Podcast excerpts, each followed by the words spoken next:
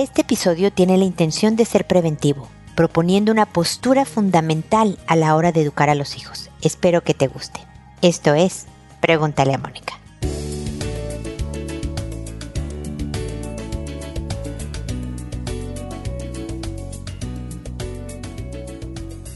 Bienvenidos amigos una vez más a Pregúntale a Mónica. Soy Mónica Bulnes de Lara. Como siempre, feliz de estar con ustedes en este espacio. Además, feliz porque veo que se acerca la primavera en mis caminatas matutinas. Veo los árboles ya dando flores, los que se preparan antes de la llegada de la primavera con florear. Entonces está dando la naturaleza muestras de renovación que siempre inspira y siempre alegra el corazón. Así que los del hemisferio norte que me escuchan y que se están preparando para el invierno, bueno, también disfrutemos del cambio de estaciones, aunque créanme que yo soy mucho más feliz en primavera-verano que en otoño-invierno. Bueno, el otoño sí me gusta, pero en fin, estoy feliz porque se viene una temporada de clima más acogedor, en mi opinión. Hay gente que odia el calor, pero para mí es motivo de alegría y festejo. El día de hoy quiero hablar de la educación de los hijos de la crianza. Ya sé que hago mucho hincapié en esto, pero lo creo de verdad importante cuando nada más operas en el día a día, en cualquier cosa de tu vida, ¿eh? en tu trabajo, en la casa, con tu pareja, con los hijos, cuando nada más vas como en automático, se pierde mucho del sentido de la vida y desde luego, sobre todo hablando de esta crianza de los hijos, se pierde la estrategia hacia la que vas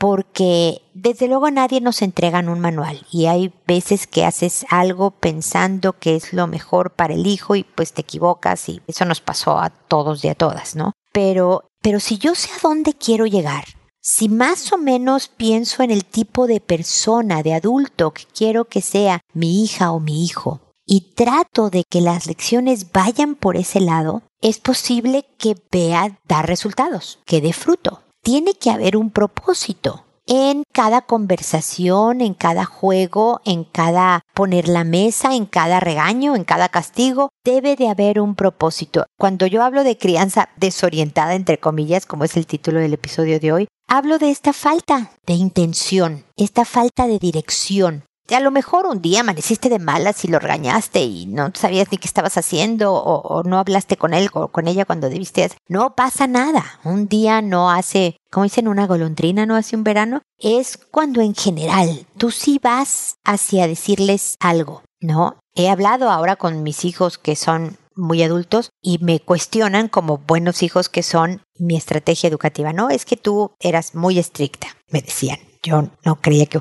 La otra dice que no era tan estricta, pero sí tenía muchas reglas. Eso sí lo creo más. Y, pero yo les explicaba el motivo, la intención atrás de esas reglas. Y a lo mejor en unas me equivoqué. A lo mejor sí en unas debí de ser más flexible. En otras estoy convencida de que hice lo correcto. En otras les hablaba de lo difícil que fue en los años en cuanto ya eran adultos pero seguían viviendo en casa de sus papás y manejar estas reglas de flexibilidad entre adultos todos, ¿no? Pero también manejo de casa. Pero yo espero estarles ahora con mis hijos adultos transmitiéndoles la intención de la formación con la esperanza de que ellos también hagan lo mismo, tengan un propósito hacia dónde dirigirse. Y esa es la reflexión del día de hoy. En cada cosa que haces con los hijos, para los hijos, por los hijos, ¿hacia dónde vas? Imagínate al hombre, la mujer que quieres que sea tu hijo y trata con tus comunicaciones al hablar con él o con ella, con tus interacciones, con tus límites, consecuencias, reglas, no reglas, de ir hacia allá de verdad creo que le da otra perspectiva al resultado y es muy satisfactorio los frutos que puedes llegar a comprobar.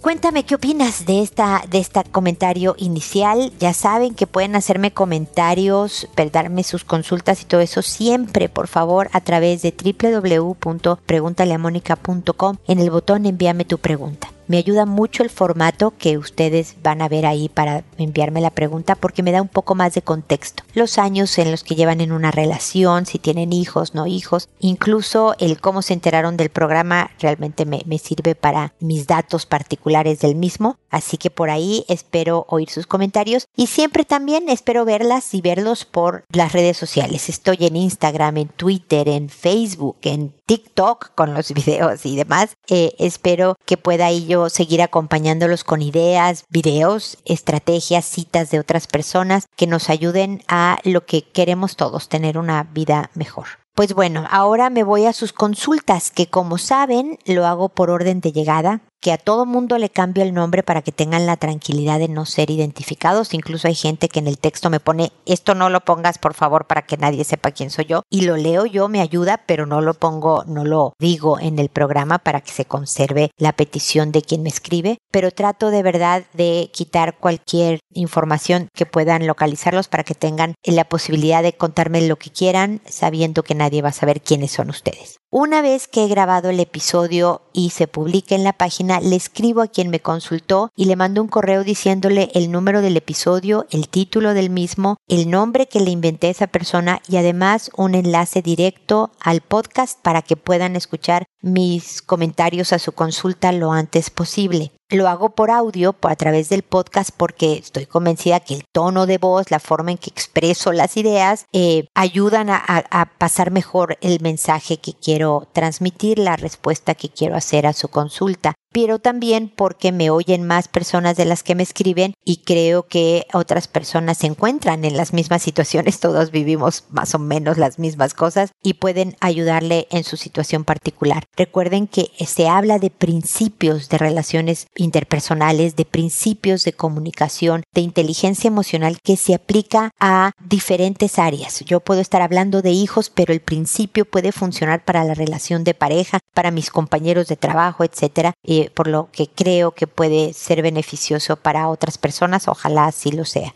Me puedo llegar en contestar hasta dos semanas. Eh, les agradezco su paciencia y su comprensión, pero siempre contesto. Si ven que no he resuelto su consulta, avísenme porque eh, hay veces que ya saben cómo es la cibernética, se archiva en otro lado, se va por otros rumbos y hay que localizar esa consulta porque quiero hacer em, cumplir con esa promesa que hice cuando empecé este programa ya hace casi 18 años, va a ser mayor de edad, pregúntale a Mónica, de sin costo poder resolverla las consultas de la gente como una asesoría. Desde luego esto no es terapia, pero espero que por lo menos esta primera orientación que reciban de una situación les ayude en su vida personal para decidir qué hacer en un momento dado. Pues bueno, hoy empiezo con Mayalén, que me dice, mi pregunta es, ¿Cómo manejar una situación de que vi a mi hijo varón de 7 años abrazar a su hermana, dos años y medio, en la cama, pero ella arriba y frotándosela? Ella usa pañales. En otra oportunidad lo vi pasarse un osito por sus partes. No sé si es normal o algún comportamiento mío está influyendo en él. Soy mamá cansada, enojona y gritona con mis hijos. El tema gritos, escuché recién tu podcast sobre consecuencias de los gritos en los hijos.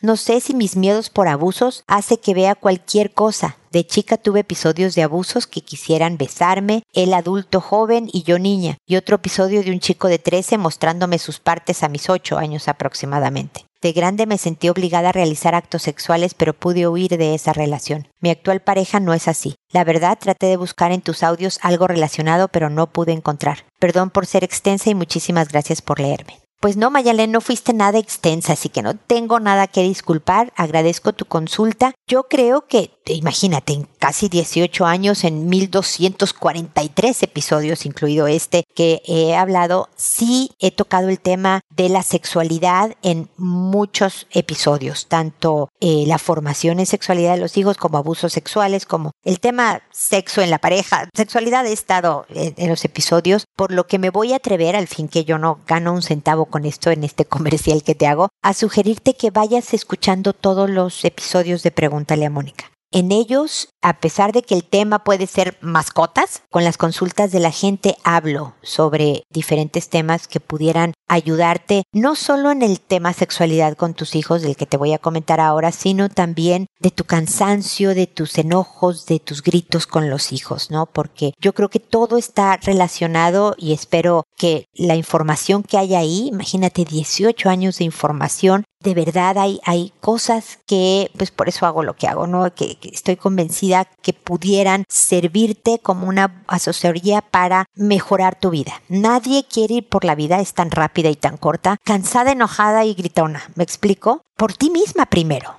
desde luego que si tú estás mejor, se va a reflejar en tu relación de pareja y en, la educación de tus hijos, en tu relación con tus hijos. Así que vete con calma, porque son muchos episodios, pero de verdad esa es mi primer sugerencia. Lo segundo es que la sexualidad y la exploración de las partes del cuerpo y sentir placer y todo eso es muy normal desde la primera infancia. Con tu hijito de 7 años, digamos que está en las últimas etapas de lo que pudiera considerarse como frecuente, es decir, es más frecuente que los niñitos exploren su cuerpo y se medio masturben respondiendo a que a eso me da placer entre los 3 y los 5 años, fíjate tú. Pero esto es en general. Hay, hay niños que empiezan antes, niñas que están después y demás. Pero aquí sí le quiero sumar que a lo mejor tu hijo está en esta parte de descubrir qué onda con lo que siente y su cuerpo. Eso no quiere decir que se le deba de permitir abrazar a su hermana frotándosela en la cama, ¿no? Hay conductas que no se deben de hacer. El pasarse el osito por sus partes también es motivo de otra conversación, pero ahorita vamos a eso. A lo que voy es que una parte puede ser una exploración normal sobre lo que yo estoy sintiendo. Otra es resultado de desahogo de ansiedad.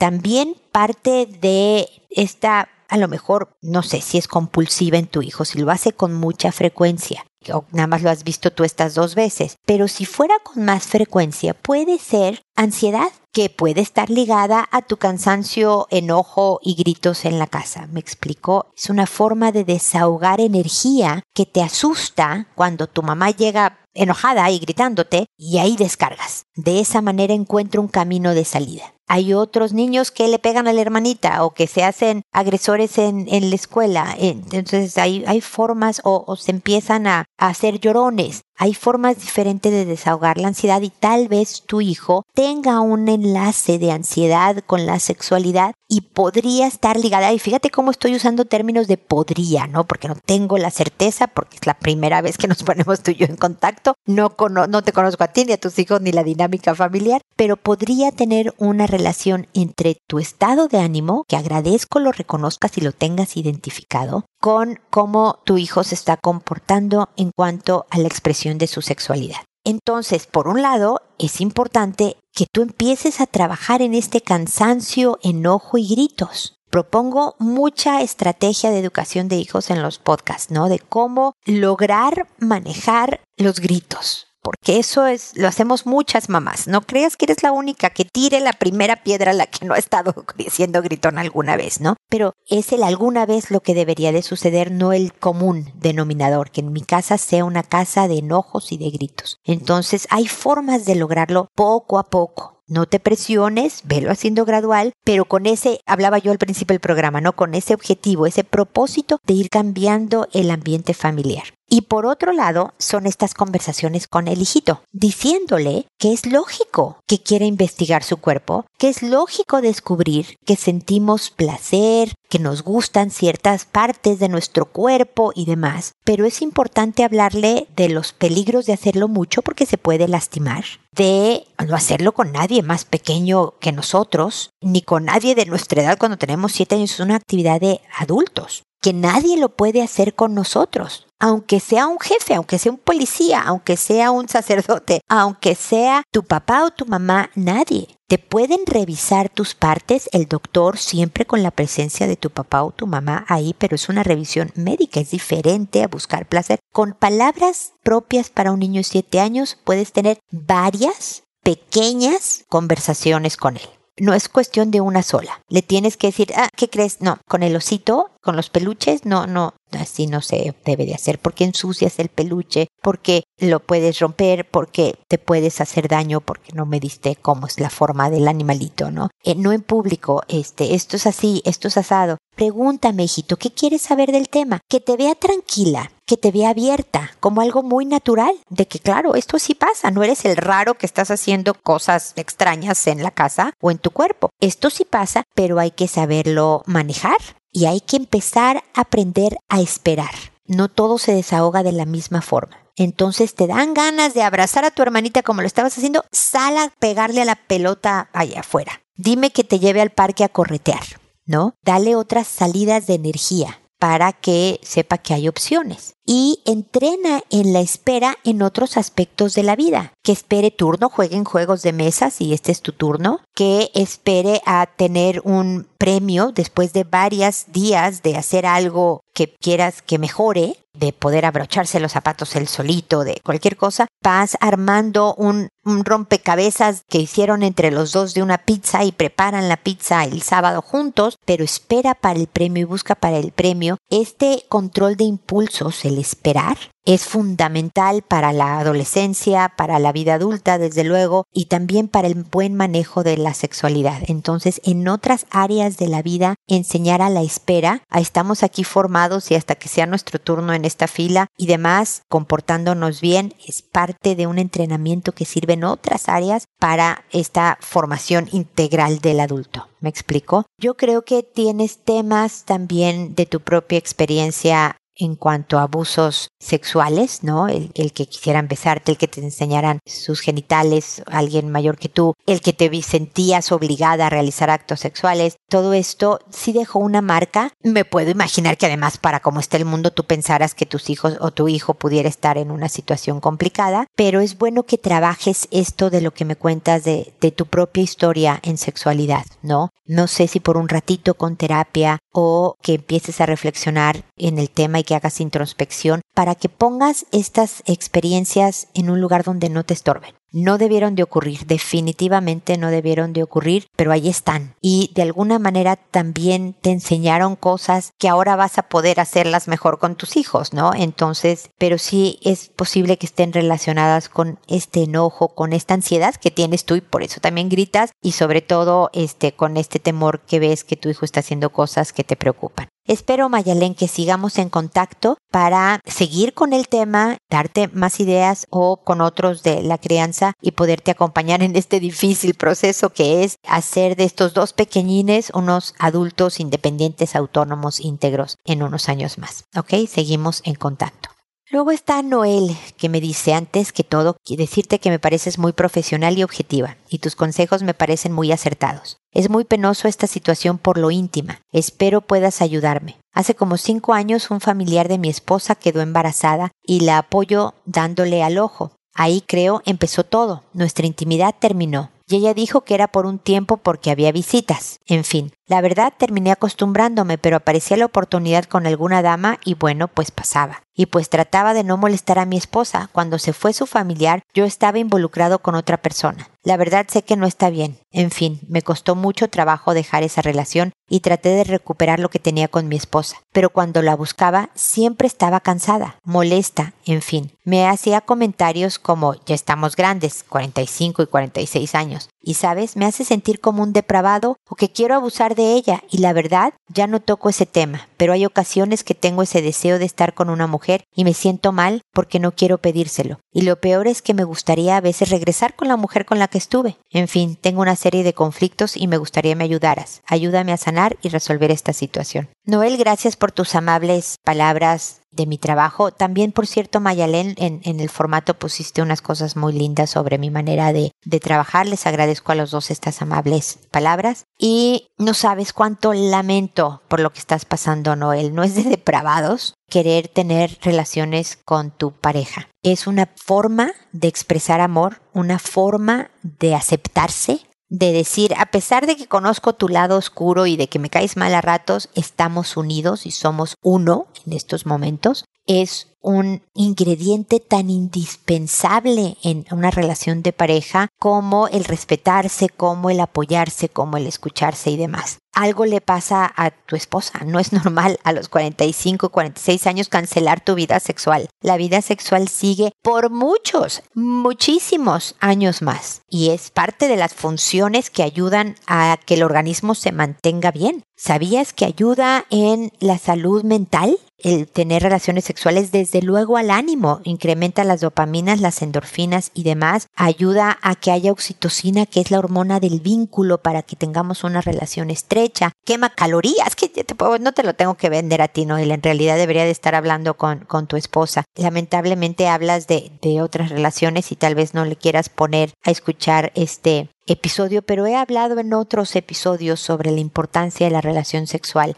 en la pareja, tal vez pudieras ponerle esos en, particular, porque es un síntoma de algo que se esté negando, habla que ella trae otra cosa, o es física y nunca ha encontrado placer, y entonces los dos tienen que encontrar la manera de que sea divertido para ella, hay que ver a un doctor, a lo mejor si hubiera una razón física que le impida disfrutar esos momentos. O sea, me explico, son dos temas. El tema fisiológico, no sé, que esté muy reseca y le duelan las relaciones sexuales, que sea muy estrecha, etcétera, etcétera, y que un doctor pueda dar una orientación por ahí. Y otra es de técnica de ustedes. A lo mejor ella realmente nunca ha encontrado diversión en este, en este acto y tengas que aprender junto con ella otras formas de que se relacione o que se procese, que se haga la relación sexual, ¿no? Debe de ser divertido, debe de, de indicar complicidad, deben de provocar muchas risas, pero investiga porque porque este rechazo habla de, de, algo importante y es muy normal que tú quieras volver con alguien que sí te quiera físicamente como tú lo estás buscando, pero hagamos la lucha primero con la pareja, ¿no? Con esta mujer con la que has hecho historia, con las que has hecho familia, con la que hay amor, ¿no? Entonces es importante hacer todo lo posible primero con quien tenemos en casa antes de decidir otras cosas, porque tú sabes, Noel, no sé qué tanto me has escuchado en otros podcasts, que yo nunca sugiero que se vayan con otras personas mientras estén con una, ¿no? Hay que hacer toda la lucha y si no funcionó, terminar con esa persona e incluso esperar antes de empezar una nueva relación para que de verdad estemos más sanos emocional y mentalmente antes de empezar una nueva relación y que esta segunda sea mejor. Pero, pero hay mucho que rescatar de la que estás ahora. Entonces es normal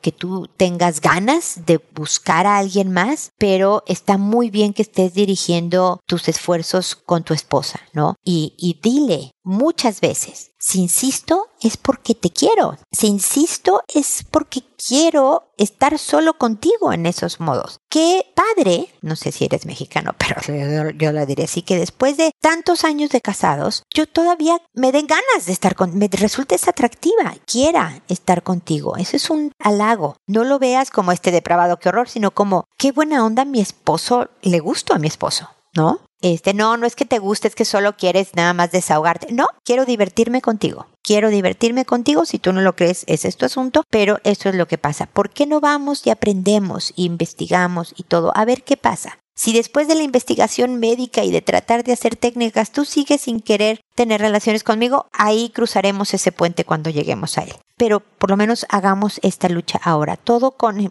la mayor paciencia posible, Noel, con el mayor amor, con la idea de que de verdad ella regrese y descubra toda un área de su propia vida como mujer que puede resultar increíblemente divertida y satisfactoria y de que el lazo que se genere ustedes sea tan valioso que no lo quiera volver a perder. Cuéntame cómo vas, Noel, por favor, eh, déjame eh, seguir acompañándote, espero que sigamos en contacto para que todo esto resulte bien.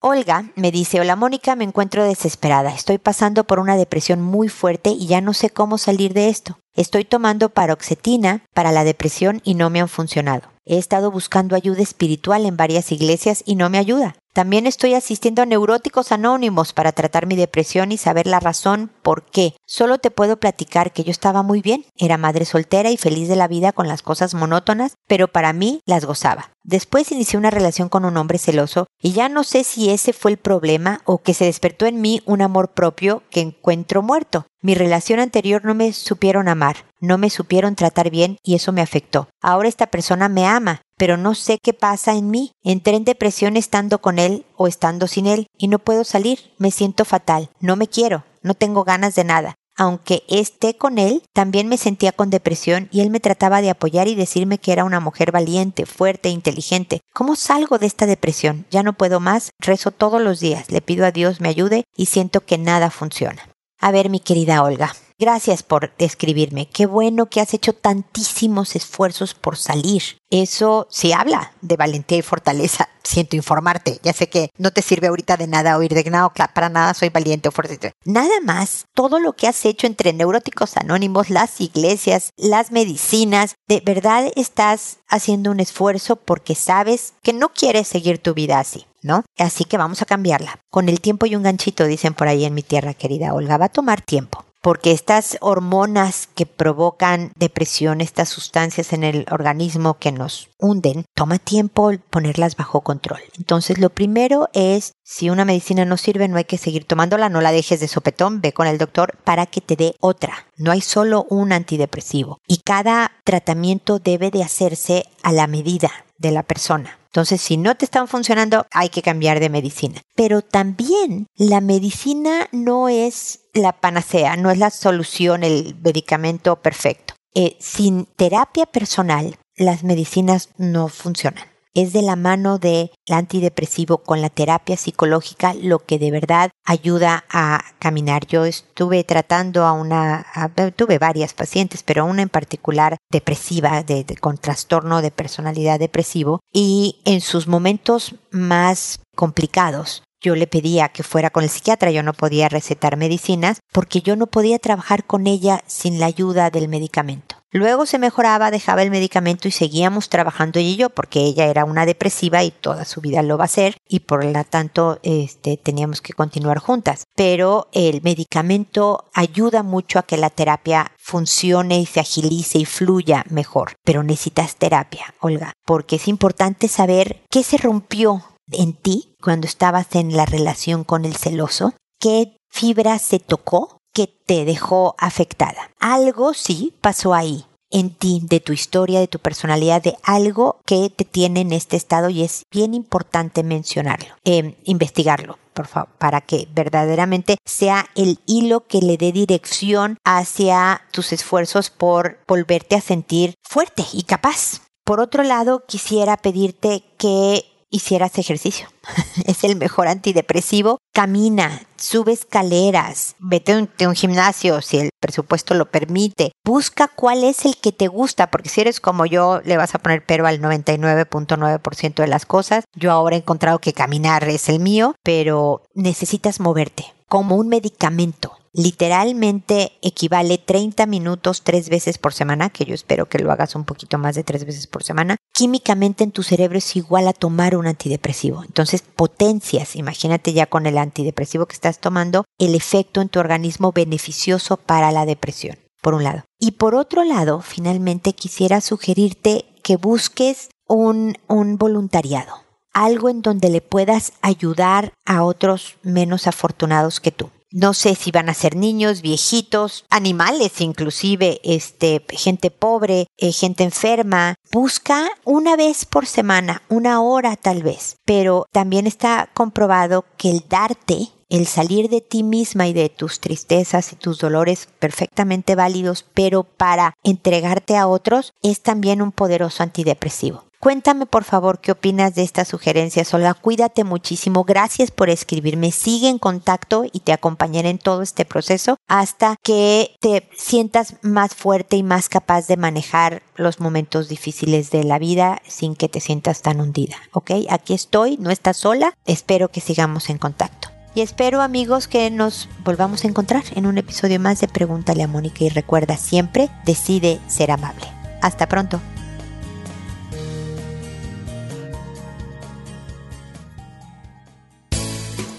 ¿Problemas en tus relaciones? No te preocupes, manda tu caso, juntos encontraremos la solución. www.preguntaleamónica.com Recuerda que tu familia es lo más importante.